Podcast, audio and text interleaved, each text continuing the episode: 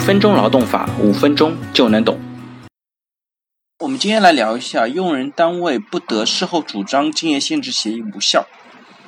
魏某呢，在二零一五年十一月九号入职某医疗科技公司，双方签订了三年的劳动合同，约定呢，魏某的岗位是销售顾问，月工资呢是三万元。入职当日啊，医疗科技公司跟魏某签订了竞业限制协议。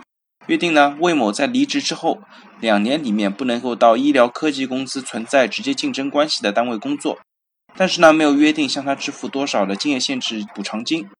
二零一八年一月份呢，魏某因为个人原因辞职，医疗科技公司呢没有告知魏某可以不履行竞业限制义务。此后呢，魏某也履行了竞业限制的相应义务，但是呢，医疗科技公司并没有支付竞业限制的补偿金。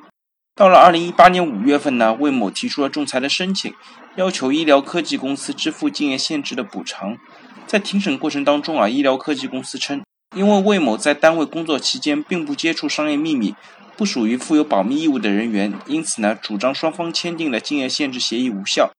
他不需要支付竞业限制的经济补偿。那仲裁审理之后认为呢，劳动者能够接触和掌握用人单位的商业秘密，是用人单位与他签订竞业限制协议，并要求他履行协议的基本前提。那科技公司呢，跟魏某签订了竞业限制协议，解除劳动合同的时候呢，也没有告知他不需要履行相应的义务，并且呢，在庭审当中也不能够提供证据证明魏某不掌握商业秘密。因此呢，对医疗科技公司关于魏某不掌握其商业秘密的主张呢，仲裁委没有采信，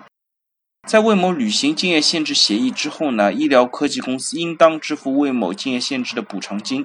因此呢，裁决医疗科技公司按照劳动合同解除前十二个月平均工资的百分之三十按月来向魏某支付相应的经济补偿。所以，对于很多公司来讲，签订竞业限制的协议呢，需要非常的谨慎，